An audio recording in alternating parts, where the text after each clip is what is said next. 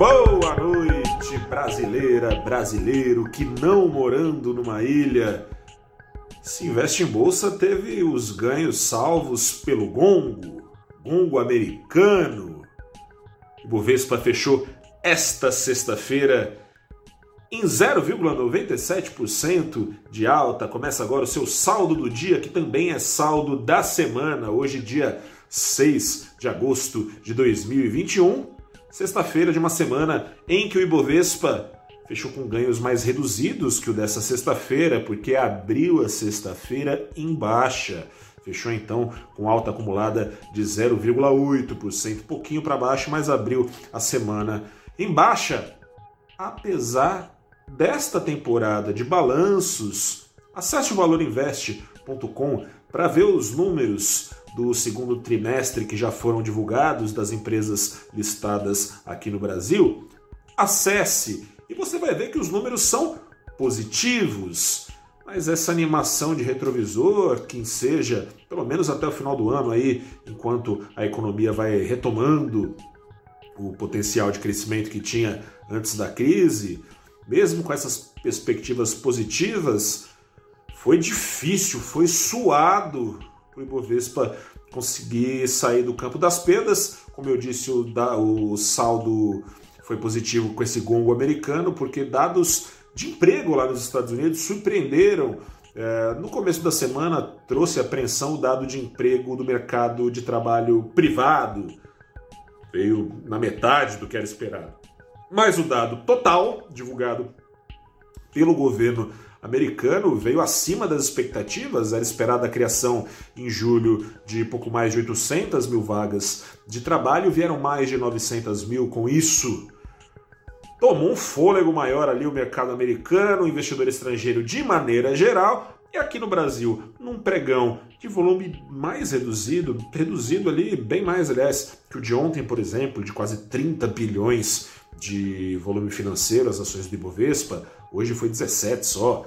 Mas respingou o apetite estrangeiro, então, aqui no Brasil, pessoal indo atrás de descontos. Se, aliás, não só o gongo americano salvou, mas se o Ibovespa ficou no positivo na semana e não tinha perdas ainda maiores no começo do dia, no acumulado, que depois foram revertidas, foi porque as ações da Petrobras, falava da temporada de balanços, as ações da Petrobras deram aquela baita disparada na quinta-feira, né? alta de 9% para as ações ordinárias, que são aqueles papéis que dão direito a voto em assembleias, alta de quase 8%, mais de 7% para as ações preferenciais, que dão é, preferência por dividendos, no embalo da temporada de balanços. De novo, acesse valorinvest.com para ver lá em detalhes o lucro e a receita da empresa maiores desde 2010.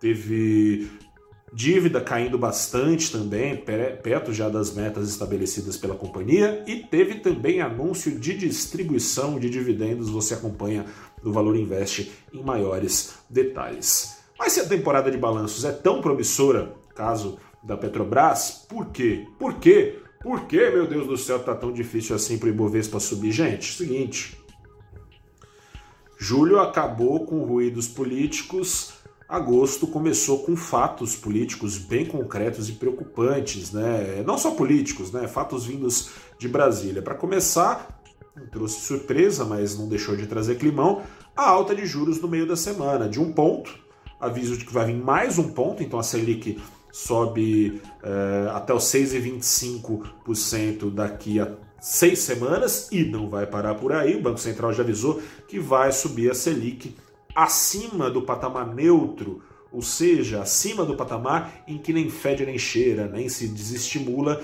nem se estimula.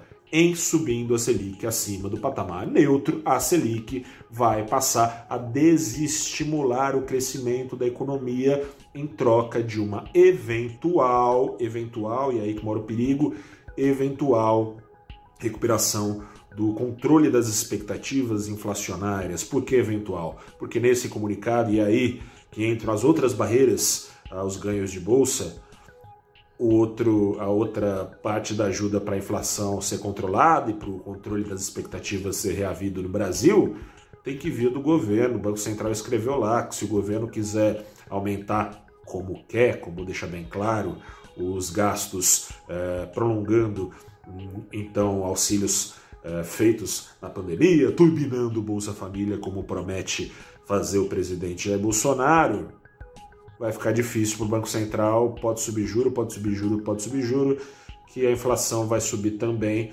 porque Banco Central sobe juro para quê? Banco Central sobe juro para encarecer o crédito e tentar controlar a demanda, mas daí o, o governo fica jogando dinheiro para dentro da economia, essa demanda que de um lado é controlada pelo Banco Central, incentivada pelo outro lado pelo governo, é enxugar gelo, né, gente?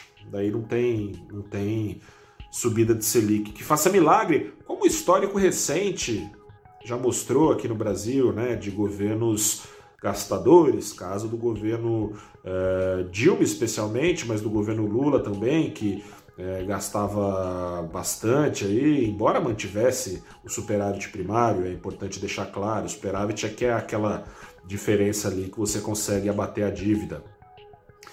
Mas enfim, né, o receituário é esse, né? A gente parece ter de novo um Banco Central entrando num processo de enxugar gelo, enquanto o presidente promete ferir a Constituição, se for preciso, rompendo o teto de gastos para pagar um Bolsa Família com reajuste médio de 100%.